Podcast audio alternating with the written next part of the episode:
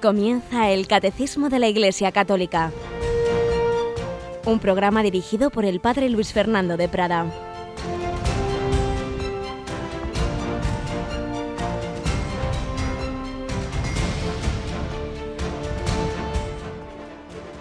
Alabados sean Jesús y María. Muy buenos días, querida familia, queridos hermanos de Radio María. Aquí estamos una semana más a comenzar estos tres días martes, miércoles y jueves que dedicamos al comentario de la primera parte del Catecismo de la Iglesia Católica. Ya sabéis que antes, el lunes, tenemos eh, ese gran programa de análisis de la actualidad desde las redes sociales que realiza Monseñor José Ignacio Munilla y el viernes el comentario de la parte cuarta del Catecismo por el rector del Seminario de Cáceres, nuestro querido Miguel Ángel Morán. Y luego el sábado tenemos reposición de programas o de conferencias que nos ayudan a profundizar, a ampliar o a resumir eh, puntos que hemos visto en estos en estos tres días de un servidor martes, miércoles y jueves, lo que vamos viendo lo ampliamos con alguna conferencia o con algún programa anterior que nos siempre nos viene bien repasar las cosas que se quedan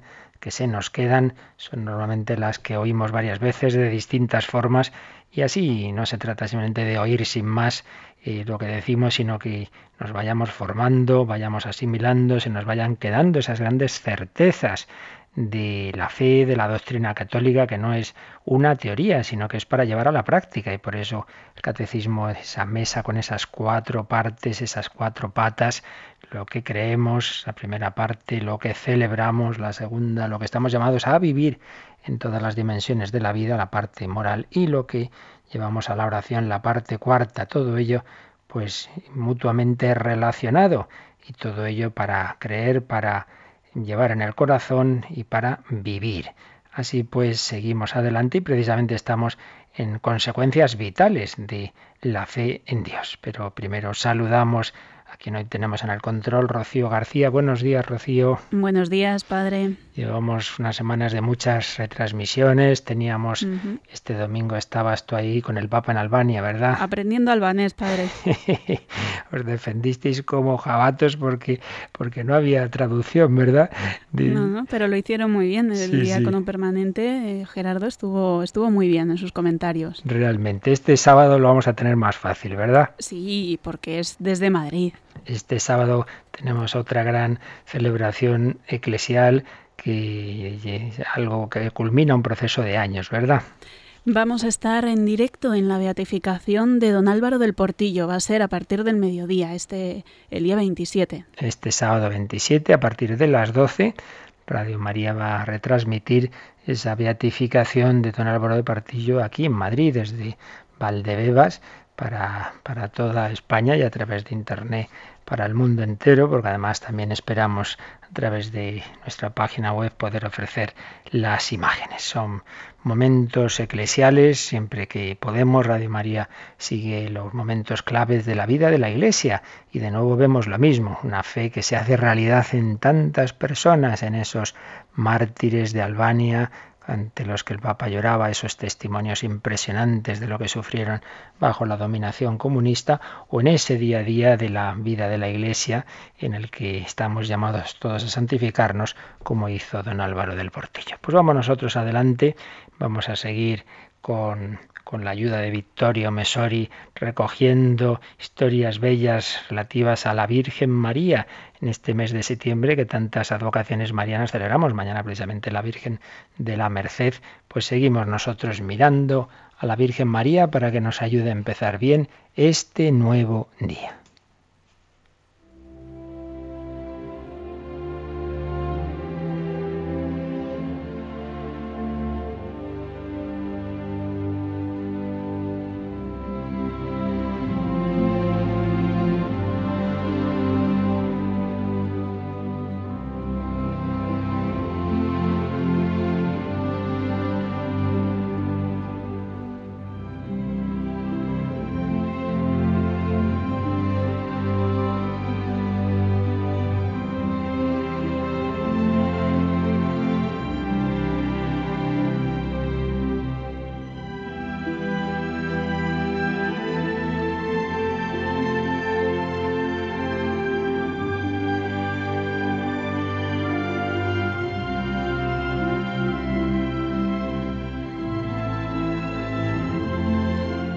Cuenta Vittorio Mesori en Hipótesis sobre María algo muy interesante, pero poco sabido al menos en España.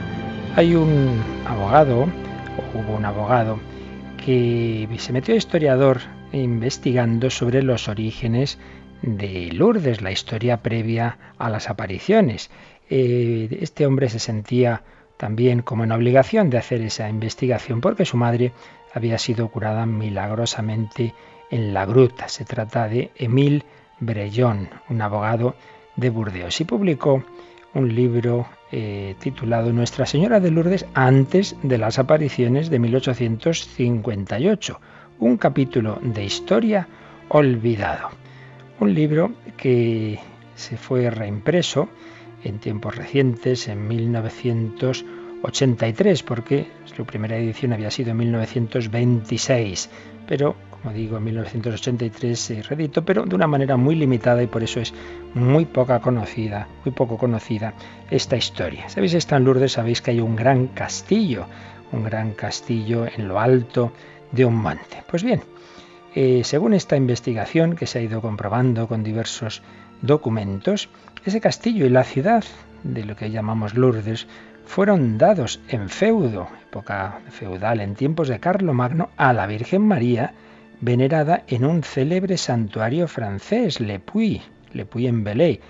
Yo no sé pronunciar bien el francés, pero nos quedamos con la palabra en español, Le Puy. Eh, un célebre santuario, como digo, muy prestigioso en Francia y en la Edad Media en todo en toda Europa. Iban muchas personas en peregrinación allí. Pues bien, había sido declarada la Virgen de Lepuy señora y soberana de Lourdes con derecho a un obsequio anual, que consistía en llevar hierba, flores, terrones de tierra extraída del prado delante del castillo. Y esto se celebró hasta, se realizó hasta 1829.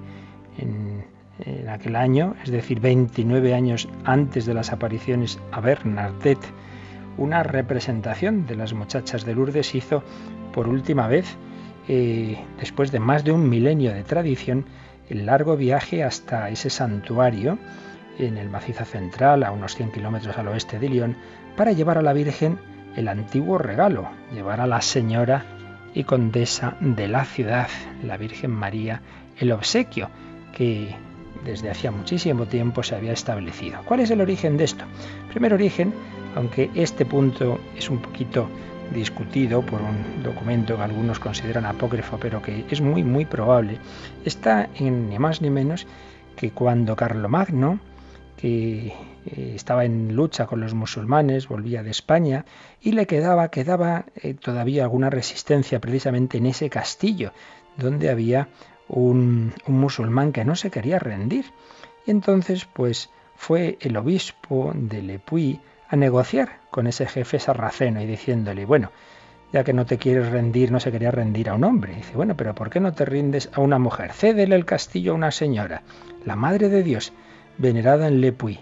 Y, tocado por la gracia, el musulmán aceptó el pacto y, seguido por los suyos, cabalgó hasta lo que ya era entonces un lugar de culto. Todos los jefes sarracenos llevaban atados a las lanzas manojos de hierbas y de flores, crecidas en el prado, bajo la roca donde se levantaba la fortaleza. Depositaron esos ramitos en el altar de María y ese jefe musulmán pidió el bautismo y eh, se convirtió. Y fijaos, desde ese momento, ese lugar que antes se llamaba Mirat, tomó el nombre de Lordus, Lordus, que luego se convertiría en Lourdes. Pero si este hecho todavía puede ser discutible por la antigüedad y por las dudas, sobre el documento, ya no hay ninguna duda de, de un documento posterior. Y es que en 1062, en 1062, el, el conde Bernardo I proclamó definitivamente a la Virgen como señora y condesa de Lourdes y de su ciudadela.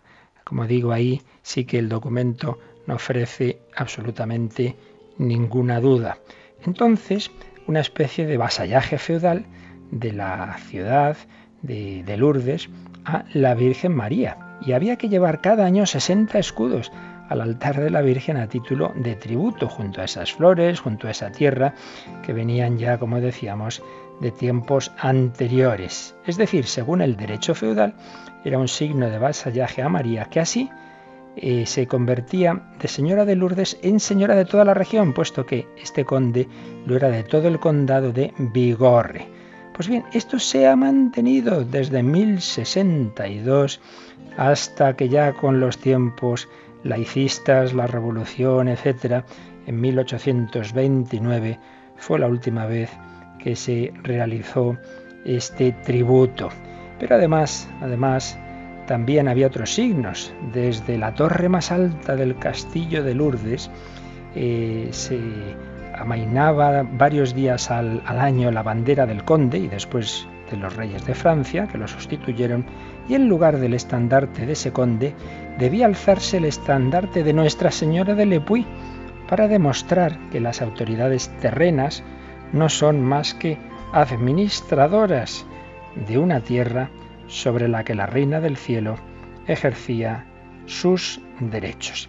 Por otro lado, fijaos que en ese santuario del Puy la fiesta principal era y es la Anunciación, la Encarnación, un santuario muy importante. Según muchos, ahí nació la Salve Regina. Ahí nació también la costumbre de recitar el Ángelus tres veces al día, al alba, al atardecer y a mediodía pero insistimos en que sobre todo la clave era celebrar el 25 de marzo. Bueno, pues no olvidemos que la aparición principal de la Virgen de Lourdes, cuando le dice a Bernadette su nombre, fue un 25 de marzo. Y hay otro dato que, bueno, uno puede pensar que ya es rizar mucho el rizo, que, es, que ya son casualidades. Y es que, según investigó este abogado, según ese derecho feudal, esos tributos o ese, ese vasallaje, si se dejaba de realizar durante 30 años seguidos, pues perdía ya su fuerza, digamos que caducaba. Bueno, pues fijaos qué curioso. Decíamos que el último año en que se realizó fue en 1829. Por tanto, en 1830 las autoridades por primera vez dejaron de reconocer la autoridad mariana sobre Lourdes y sobre Vigorre, esa autoridad que había sido reconocida desde la época carolingia y desde luego por lo menos desde 1062. Por tanto, estaba a punto de prescribir ese vasallaje en 1860, pero justamente un poquito antes de que eso ocurriera, en 1858, la Virgen, digamos, vino como a pedir ese tributo, ya se entiende, que no hace ninguna falta las prescripciones de la tierra, son vanas en el cielo, la Virgen es señora, sin necesidad de que los hombres hagamos ninguno de estos documentos, pero no deja de ser simbólico. Y si os recordáis, en la esplanada de Lourdes está esa gran imagen en, en el centro donde se ponen alrededor muchas flores, muchas veces se queda ahí, quedamos en la Virgen, en, de la esplanada. Pues bien, todas esas flores son un recuerdo de ese vasallaje que se rendía a la Señora del Puy. Qué bonito. La Virgen María, desde al menos un milenio antes eh, de nuestra época, incluso desde aquella época de, cuando los musulmanes llegaron a entrar en Francia y ya empezó la reconquista y fueron ya eh, desplazándose hacia el sur de España, pero ya desde aquella época se daba ese vasallaje a la Señora. Y allí llamamos ahora a la Virgen Nuestra Señora de Lourdes. Es nuestra auténtica Reina y Señora, de una manera o de otra de una manera ordinaria o de una manera extraordinaria, como en esas apariciones de la Virgen María en. Pues pidamos a la Virgen que sea realmente nuestra Señora, la Señora de nuestra vida, que nos enseñe a darle a Dios lo que le es debido, como nos enseña el catecismo, jerarquizar toda nuestra vida en el servicio de Dios.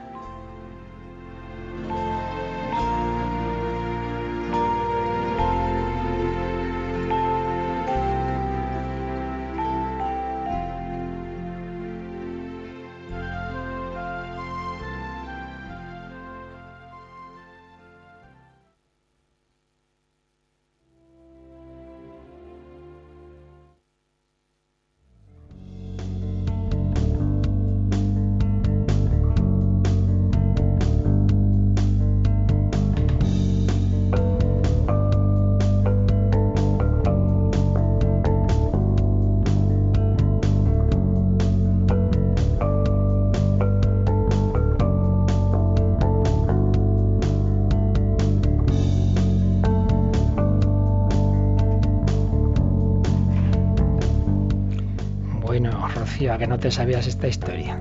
No me la sabía y me ha gustado, padre. La Virgen no nos deja que nos alejemos demasiado. No nos deja, dice, uy, estos, estos ya no quieren que sea su señora. Voy a recordárselo, voy a recordárselo. Y lo recordó a través de esta pobrecita, humanamente hablando, niña, y que hoy es la más feliz en el cielo con la Virgen María, la que ella ya vio en la tierra en aquel 1858, en aquel lugar tan pobre.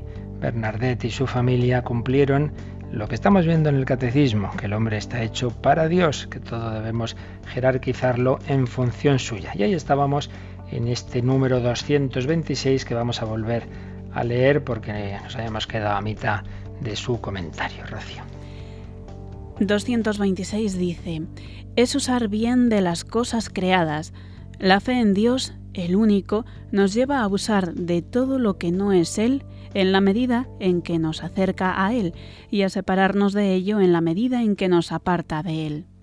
Señor mío y Dios mío, quítame todo lo que me aleja de ti. Señor mío y Dios mío, dame todo lo que me acerca a ti. Señor mío y Dios mío, despójame de mí mismo para darme todo a ti. Es una de las consecuencias que el catecismo saca de la fe en el Dios único. Eh, que debemos usar bien de las cosas creadas. La fe en Dios lleva a usar de todo lo que no es Dios en la medida en que nos acerca a Él y a separarnos de todo lo que no es Dios, a separarnos de las criaturas en la medida en que nos aparta de Él. Y se nos ha citado esta bella oración que ha leído Rocío, que es de un santo San Nicolás de Flu, que le pedía al Señor, quítame lo que me aleja de ti Dame en cambio lo que me acerca a ti. En definitiva, en despójame de mí mismo para darme todo a ti. Decíamos que esto recuerda mucho pues, lo que pone San Ignacio de Loyola en el inicio de sus ejercicios espirituales, lo que llamamos el principio y fundamento. Ahí recuerda el fin de nuestra vida. El hombre está hecho para Dios, para llegar a Dios. Ha sido creado por Dios y para Dios, para alabarle, con un amor reverencial y servicial y llegar a Él, que es lo que llamamos salvar el alma. Salvación del alma porque por nosotros mismos no podemos llegar a Dios, somos frágiles y encima pecadores, por tanto hay un abismo eh, que nos impediría eh, ese fin para el que fuimos creados, un abismo que hemos cavado nosotros mismos con el pecado, que no podemos eh, salvar ese abismo.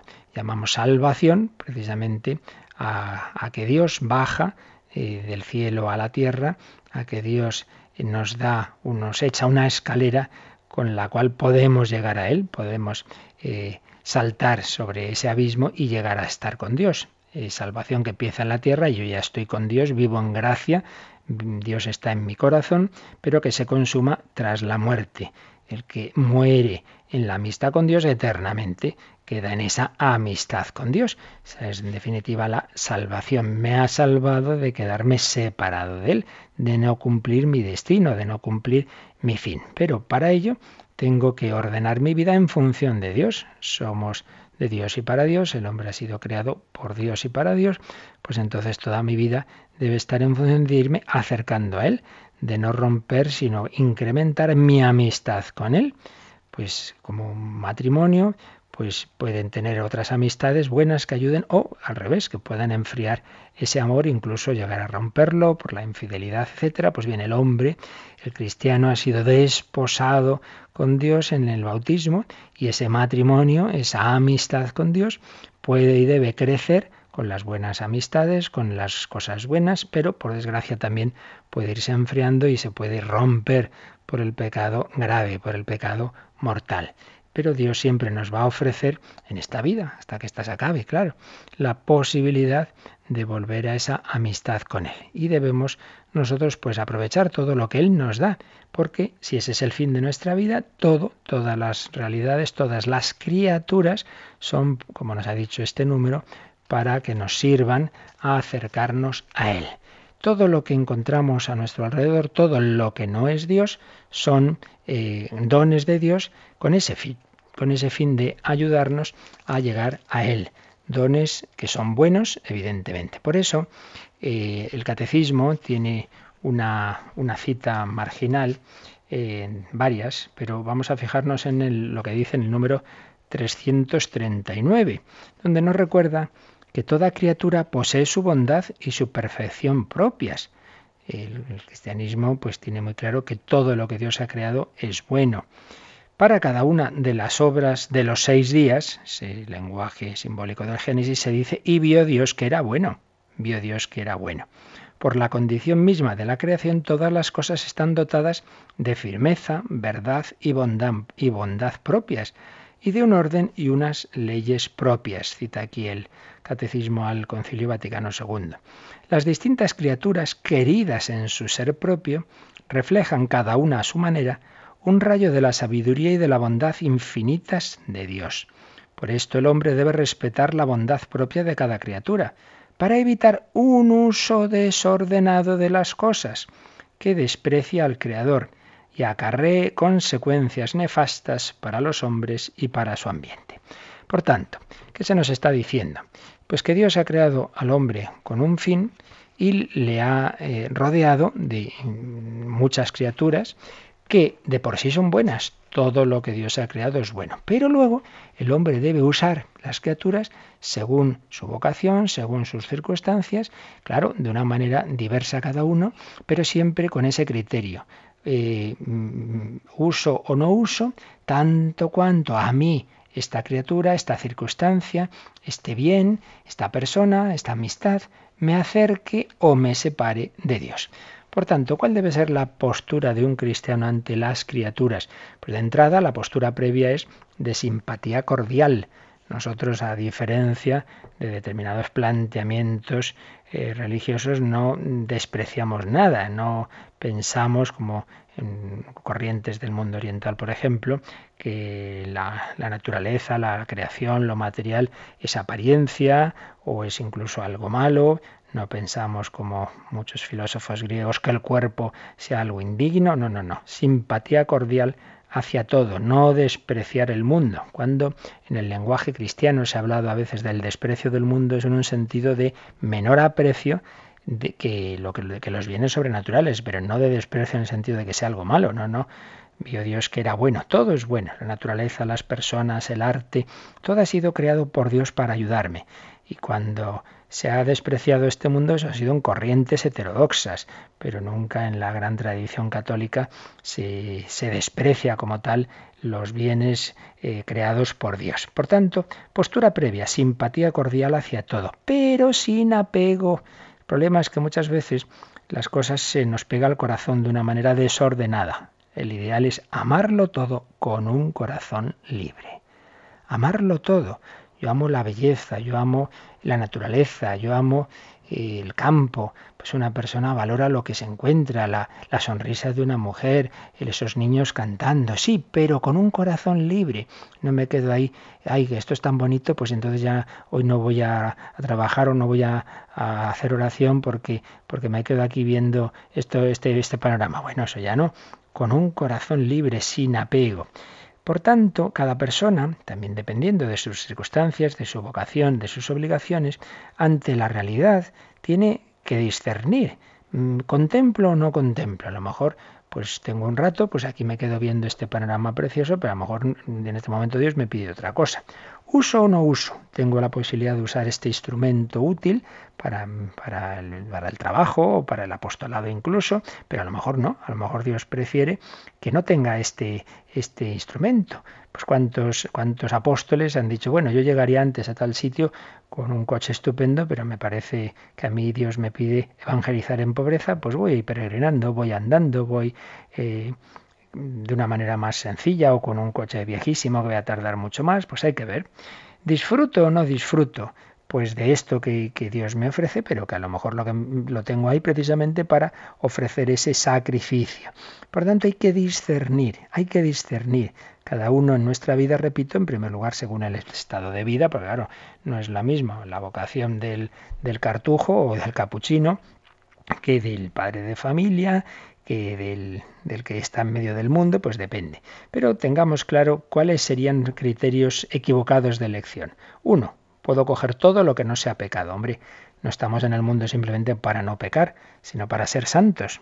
para hacer lo, mejor, lo que más agrade a Dios. Por lo tanto, no sería suficiente. Hombre, ya es algo. No coger nunca lo que sería pecado, pero es insuficiente. Tampoco sería, bueno, pues el criterio es lo que más me guste, mientras no sea pecado lo que más me guste. Pues eso es ser un adolescente, un niño, simplemente eh, hacen las cosas que le apetecen. Tampoco lo contrario, ¿eh? lo que menos me guste puedo eh, escoger pues lo que menos me guste. Bueno, tampoco está dicho en ningún sitio que Dios pida escoger lo, lo, más costoso. Eso es, también a veces planteamientos espirituales equivocados. No, el criterio es lo que más le agrade a Cristo de mí ahora en este momento.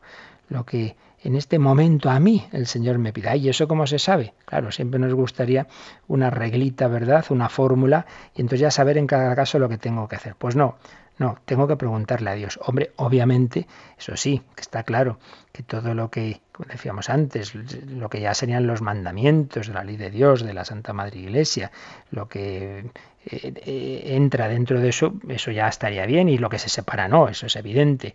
Eh, a veces he oído cosas tan curiosas como, claro, padre, es que es que Dios me puso a esa, a esa persona casada, claro, si me la puso, hombre, como si poco menos que Dios estuviera incitando al adulterio, pues porque esa persona había conocido a esa otra. Hombre, no, no, tú tienes que discernir. Dios no va a, estar ahí con unas, llevándonos como con unos hilos a unas marionetas poniendo y quitando, sino que nos dan una libertad, pero para que luego cada uno discierna y diga, no, no, esta persona que a mí me cae bien, eh, pues no es mi marido, pues no, esto es evidente que hay poco que, que dudar, porque eso estaría claro que, estaría fuera del plan de Dios. Por tanto, eso se presupone, que estamos hablando de todo lo que entre dentro de la moral. Pero supuesto eso, luego ya lo que sería opcional es donde uno tiene que hablarlo con Dios, uno tiene que discernirlo. Y eso ya no es tan fácil, pero por eso hay que llevar vida de oración y hacer ejercicios espirituales. Y es bueno también tener un consejero, un director espiritual. Pero en cualquier caso, con la determinada determinación de elegir solo lo que más agrade al Señor, de hacer su voluntad. Señor, muéstrame tu voluntad, buscar la voluntad de Dios y para ello hacer oración. Señor, ilumíname, muéstrame qué quieres que haga.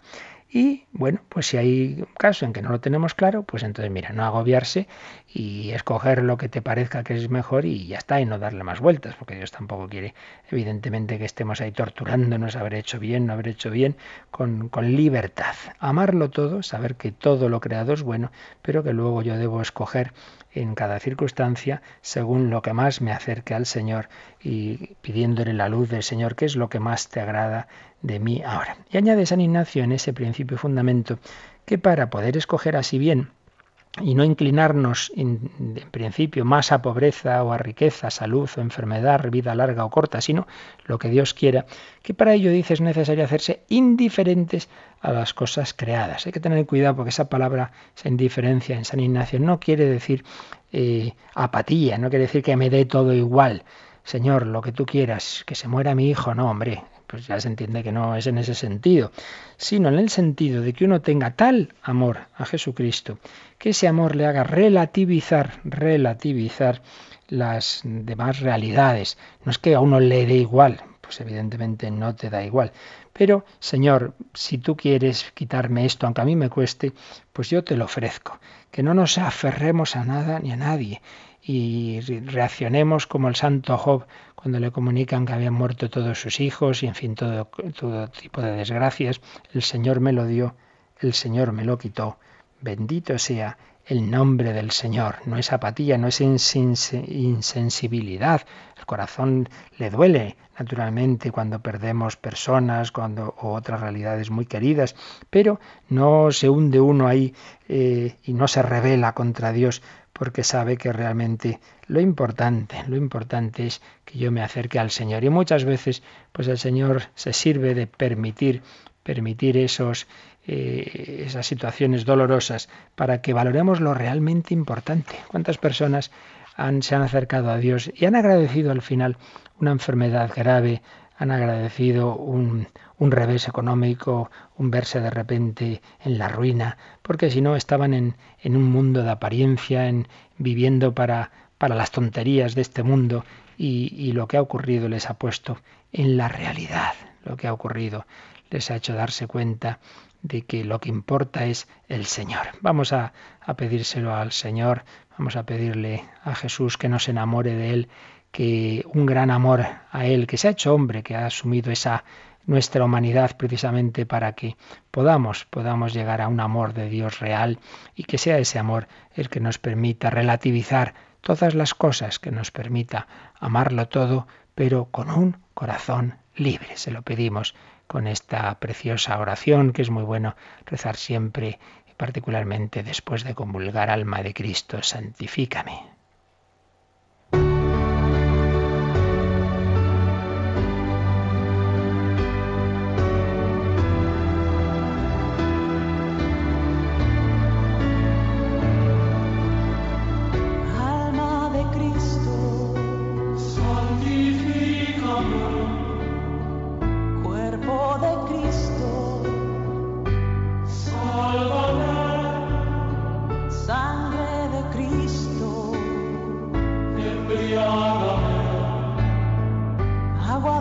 stop.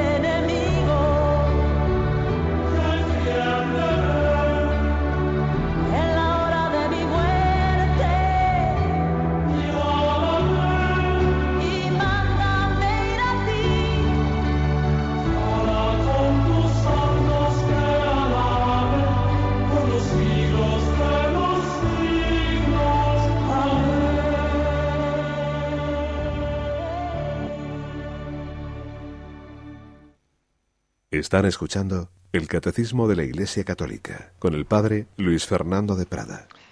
Pues son las consecuencias de la fe en Dios, que decíamos no puede ser una fe teórica, un Dios que está ahí arriba sin más, sino un Dios que nos llama a unirnos con Él a lo largo de toda nuestra vida. En definitiva, que nos llama a la santidad.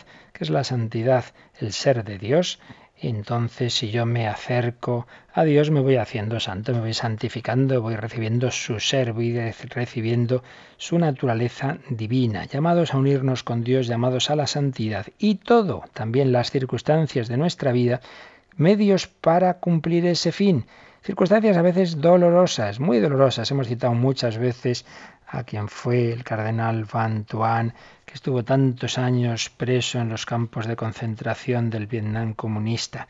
Contaba, entre otras cosas, en aquellos ejercicios que le dio a Juan Pablo II y a la curia vaticana, que los primeros meses eh, de, de prisión, pues le costaba aceptar la realidad, pero contaba que una noche en la oscuridad, en medio de ese océano de ansiedad, de pesadilla, me fui despertando y me decía a mí mismo, tengo que afrontar la realidad, estoy en la cárcel, ¿no es acaso este el mejor momento para hacer algo realmente grande? ¿Cuántas veces en mi vida volveré a vivir una ocasión como esta? Lo único seguro en la vida es la muerte. Por tanto, tengo que aprovechar las ocasiones que se me presentan cada día para cumplir acciones ordinarias de manera extraordinaria. Entonces asumió, asumió su situación. Me convencí de que vivir el momento presente es el camino más sencillo y seguro para alcanzar la santidad. Esta convicción me sugirió una oración. Jesús, yo no esperaré. Quiero vivir el momento presente llenándolo de amor. La línea recta está hecha de millones de pequeños puntos unidos unos a otros. También mi vida está hecha de millones de segundos y de minutos unidos entre sí. Si vivo cada segundo, la línea será recta. Si vivo con perfección cada minuto, la vida será santa. El camino de la esperanza está empedrado con pequeños momentos de esperanza.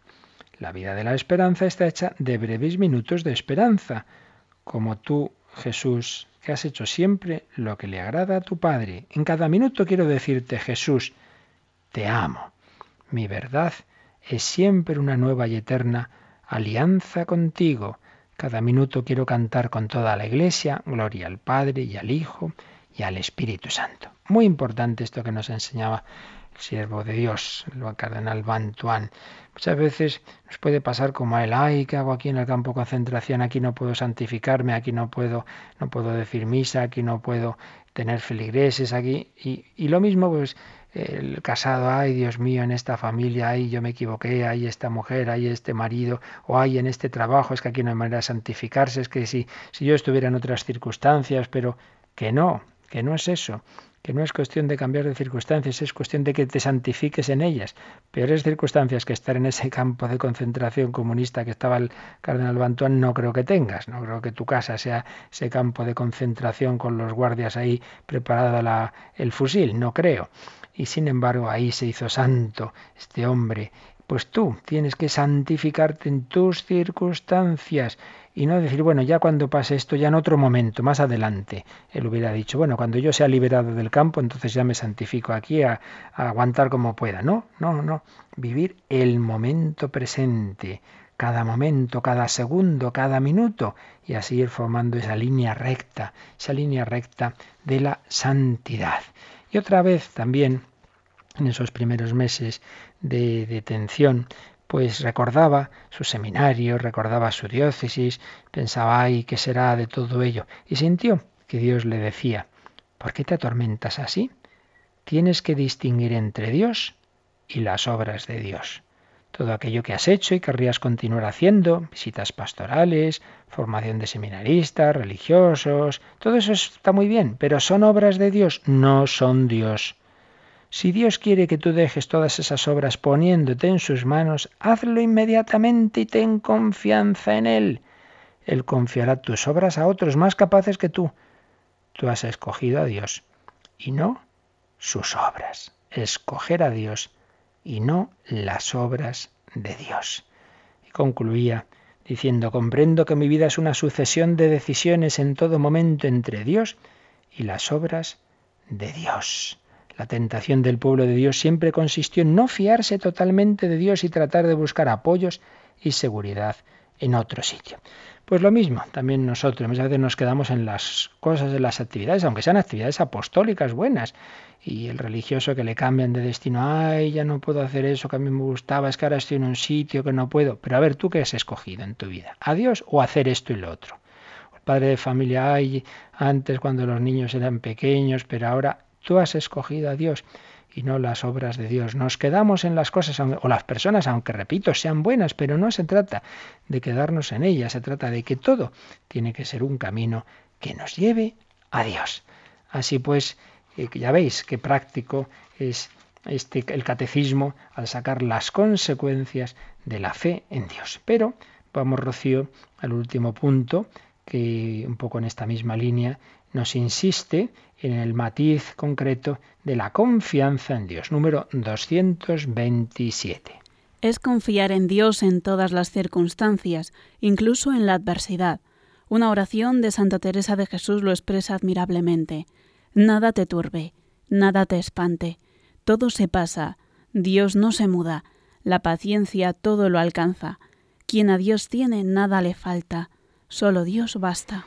Si en el número anterior más bien nos fijábamos en nuestras elecciones, yo tengo que escoger, tengo que escoger siempre lo que más eh, le agrada a Dios. Aquí está puesto más en el aspecto pasivo.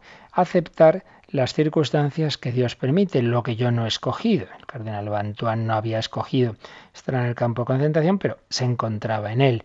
Tú puedes escoger determinadas eh, bienes, determinados bienes, esto, lo otro, pero otras muchas circunstancias te vienen. Pues sean en esa forma más activa, sean la otra más pasiva, al final siempre nuestra voluntad siempre nuestra voluntad la que tiene que decidir. Quiero decir que incluso en lo que te ha sobrevenido, o te encuentras de repente una enfermedad, un cáncer, etcétera, evidentemente tú no lo has buscado, ahí no has tenido libertad, pero sí tienes libertad en la actitud que tomas ante esas circunstancias. Esto lo explicaba también a un nivel humano gran psiquiatra Víctor Frankl, que estuvo en otro campo de concentración, en los nazis precisamente, incluso en, Auschwitz, y decía, no teníamos la libertad exterior, pero siempre nos quedaba la libertad interior. Yo ante estas circunstancias, ante esta prisión, ante estas injusticias, ¿cuál es mi, decisión interior? Algunos se desesperaban, algunos incluso se suicidaban eh, o tiraban todo tipo de, esperanza y eh, tiraban la toalla y ya se dejaban morir, o con su libertad decían, no, no, no, no, mi actitud interior no es de de tipo negativo, sino que yo voy a luchar y voy a hacer el bien incluso a mi alrededor. Siempre nos queda esa última libertad. Pues más claramente cuando confiamos en la providencia, cuando sabemos que si Dios ha permitido esto o lo otro, lo hace para que ahora yo, ante todo esto, yo sepa aceptarlo, yo sepa ofrecerlo, yo sepa así tener ahí una ocasión de crecer, de crecer en fe, en esperanza, en caridad. Por tanto, esa indiferencia, eh, que ya decíamos que no es apatía de San Ignacio o de Santa Teresa, que es que todo, todo lo que nosotros elijamos o todo lo que nos ocurra, y ahí entra también esos aspectos dolorosos y negativos, la pobreza, la enfermedad, la muerte, todo, claro que sí, la muerte es lo último que nos va a acaecer. Pues también hay quien se revela ante ella y quien la acepta y quien no solo la acepta así, digamos, bueno, no hay otra, ¿no? Sino quien ofrece. El último acto de nuestra libertad debe ser ofrecer nuestra vida, como la ofrecía Jesús en la cruz. La ofrecía por todos nosotros, como la han ofrecido los mártires, amando, perdonando y dando su vida en ofrecimiento por la conversión de sus perseguidores y de, y de otras personas que Dios tenga en su providencia. Sobre esa indiferencia, en ese sentido positivo, decía Santa Teresa, en su vida, dejarse del todo en los brazos de Dios. Si quiere llevarla al cielo, vaya. Si al infierno, el alma no tiene pena con tal de que vaya con su bien, ya se entiende, es una manera de hablar, porque precisamente el infierno es estar sin Dios y aquí ella dice con tal que vaya con su bien, es decir, con Dios. Si acabar del todo la vida, eso quiere el alma, si Dios quiere que acabe la vida, muy bien. Si que viva mil años, también. Haga su majestad como de cosa propia. Ya no es suya el alma de sí misma. Dada está del todo al Señor descuídese del todo. Si el alma ya se ha entregado a Dios, pues ya está, yo no tengo que preocuparme de mí. Lo que el Señor a más de un alma pues le, le, inspiró también, creo recordar a Santa Margarita María y alguna otra más. Tú ocúpate de mí y de mis cosas, que ya me ocuparé yo de ti y de las tuyas. Tú, ocúpate del Señor y de sus cosas, de las obras apostólicas, de las personas que Dios te ha encomendado cuidar. Tú ocúpate del Señor, olvídate de ti, que el Señor ya cuida de ti. Tenemos ese problema que estamos tan centrados en nosotros mismos, somos muy egocéntricos, incluso en lo espiritual, estoy bien, estoy mal, avanzo, no avanzo, crezco en fe, en amor, ay no sé, es que no siento, es que déjate de ti, hombre, olvídate de ti. Lo importante es aceptar, ofrecer, buscar la gloria de Dios, que todo sea ocasión para santificarte, para unirte a Dios. Y vamos a terminar ilustrando esto un ejemplo que ya Radio María varias veces incluso lo convertimos en una de esas pinceladitas, eh, pero que realmente para este día de hoy, para comentar este último número, nos viene preciosamente. Y es esto que se llama el Testamento de Santa Bernardita. No es que ella lo escribiera como tal de corrido, sino que luego hubo quien unió diversas frases de sus diarios y compuso pues esta, este texto tan bello. Cuando esta niña, hoy estamos muy en Lourdes, desde el primer comentario hasta el final, pues cuando esta niña que había visto a la Virgen esta señora que aquel 25 de marzo le dijo yo soy la Inmaculada Concepción, pues claro, qué bonito, es todo precioso el ver a la Virgen, todos los que lo han hecho pues son felices, pero luego tuvo una vida muy, muy, muy dura, muy dura, y no solo por los aspectos materiales de pobreza, la enfermedad terrible, sino porque cuando entró religiosa, pues el Señor permitió, permitió que en esa comunidad tuviera quienes realmente no la trataran bien, pues quizá como la buena intención de que no se creyera que era no sé qué por haber visto a la Virgen, la humillaban, etcétera, pues vamos a ver cómo esta, esta mujer que murió joven, muy enferma, que sufrió mucho, pues ya al final de su vida, mirando hacia atrás, daba gracias a Dios por todo lo que estamos diciendo, los bienes, los males, los momentos agradables, los desagradables, todo le sirvieron para acercarse al Señor y podía Bernadette, Santa Bernardita, decir y escribir cosas como estas. Por la pobreza en la que vivieron papá y mamá, por los fracasos que tuvimos, porque se arruinó el molino, por haber tenido que cuidar niños, vigilar huertos frutales y ovejas, por mi constante cansancio, te doy las gracias, Señor. Te doy las gracias por el fiscal y el comisario y por las duras palabras del padre Peiramal, párroco de Lourdes.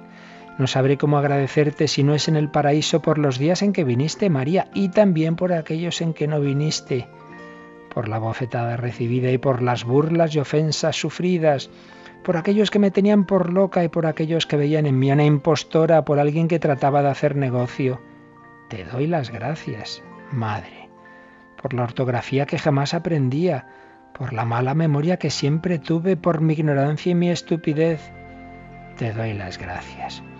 Te doy las gracias porque si hubiese existido en la tierra un niño más ignorante y estúpido, tú lo hubieses elegido.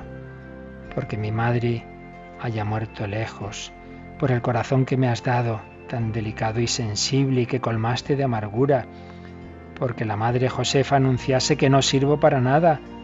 Te doy las gracias por el sarcasmo de la Madre Maestra, por su dura voz, por sus injusticias, su ironía, el pan de la humillación. Te doy las gracias. Doy las gracias por haber sido una privilegiada en la indicación de mis defectos y que otras hermanas pudiesen decir, qué suerte que no soy Bernardita. Agradezco haber sido a la Bernardita la que amenazaron con llevarla a la cárcel porque te vi a ti, madre. Agradezco que fui una Bernardita tan pobre y miserable que cuando me veían la gente decía, ¿esa cosa es ella? La Bernardita que la gente miraba como si fuese un animal exótico. Por el cuerpo que me diste, digno de compasión y enfermo, por mi enfermedad que arde como el fuego y quema como el humo, por mis huesos podridos, por mis sudores y fiebres, por los dolores agudos y sordos que siento, te doy las gracias. Y por el alma que me diste, por el desierto de mi sequedad interior, por tus noches y tus relámpagos, por tus rayos, por todo, por ti mismo, cuando estuviste y cuando faltaste, te doy las gracias, Jesús.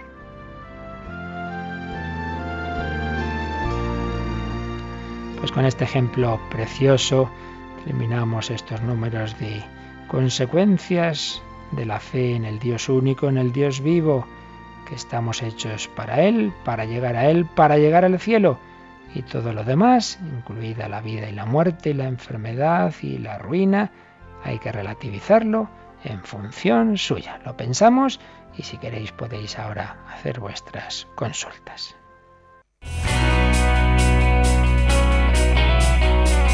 Participa en el programa con tus preguntas y dudas. Llama al 91 153 8550. También puedes hacerlo escribiendo al mail catecismo arroba radiomaria.es. Catecismo arroba radiomaria.es.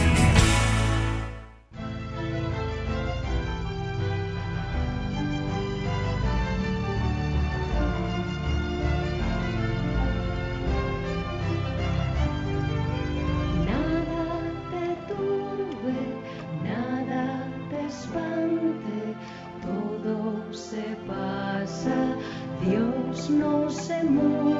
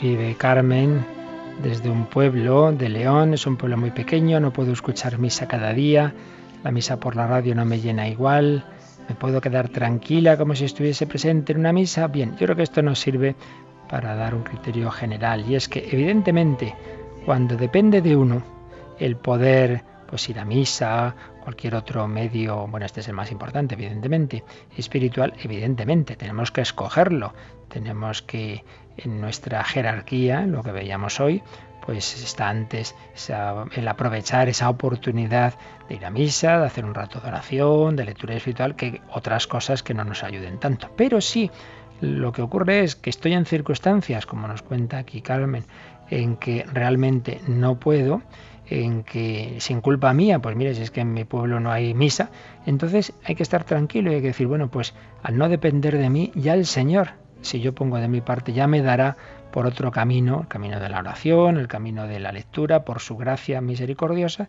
ya me dará lo que me hubiera dado si yo hubiera podido ir a misa, no ha sido culpa mía. Por tanto, en ese sentido esto lo podemos aplicar a todos. La misa, a lo mejor no, no por más que lo buscas, no encuentras un sacerdote que, pueda ser tu director espiritual, eh, vives en un sitio que no es tan fácil, una confesión tan frecuente como a ti te gustaría. Si tú estás haciendo todo de tu parte, pues tranquilo, que Dios ya te iluminará por otra. Además del correo, ¿tenemos alguna llamada, Rocío? Sí, a ver, nos ha llamado un oyente anónimo y que nos preguntaba si es una prueba el pensar que Cristo no está en la Eucaristía. Bueno, puede ser, como tantas otras cosas que nos vienen a la mente, eh, nos, eh, nos vienen tentaciones que muchas veces son simplemente digamos que nosotros mismos, pues en nuestra cabeza calenturienta se nos ocurren muchas cosas, en todos los ámbitos, ¿no?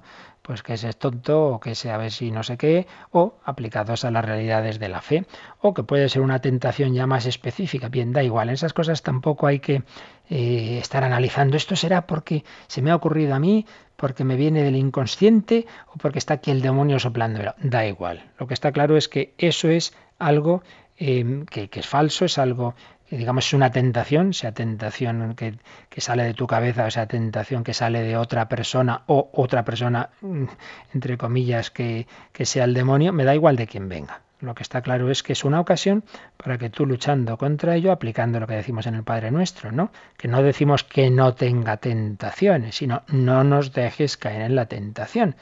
Entonces, también Dios permite las tentaciones, como permite hemos dicho antes, la enfermedad, la ruina, etcétera, Dios la permite para lo mismo, a saber, para que luchando contra ellas yo vaya creciendo, porque si uno no lucha, si uno todo se le pone muy facilito, pues no avanza. Por tanto, lo importante no es saber exactamente de dónde nos viene un pensamiento, sino qué tengo que hacer. Lo que tengo que hacer es luchar contra él, decir, Señor, yo creo en ti y me fío de tu palabra y ya está. ¿Qué más, Rocío? Nos ha llamado Rocío de Madrid diciéndonos que su hijo de 14 años tiene amistades de eh, otras confesiones eh, cristianas, ¿no? evangélicos y demás. Y ella le habla de la Iglesia Católica. Su temor es que le guste más el evangélico que el catolicismo. Y quiere saber si debe prohibirle estar con esos amigos. Bueno, más que prohibirle, yo lo que le diría es que eh, intente eh, relacionarlo con grupos, con juveniles católicos que hay. O sea, no se trata de prohibir como si los otros fueran unos apestados, no.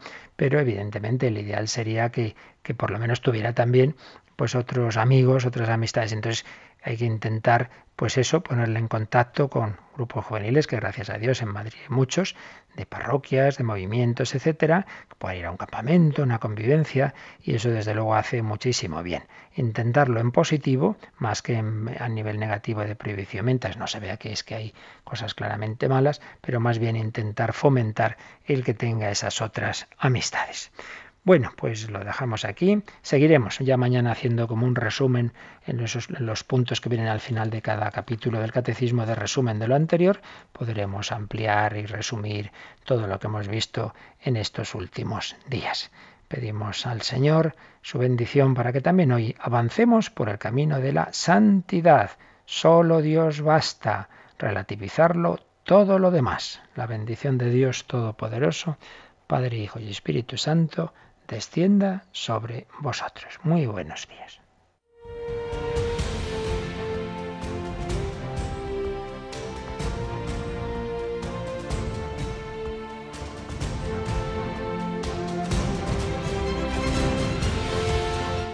Han escuchado en Radio María el Catecismo de la Iglesia Católica, un programa dirigido por el Padre Luis Fernando de Prada.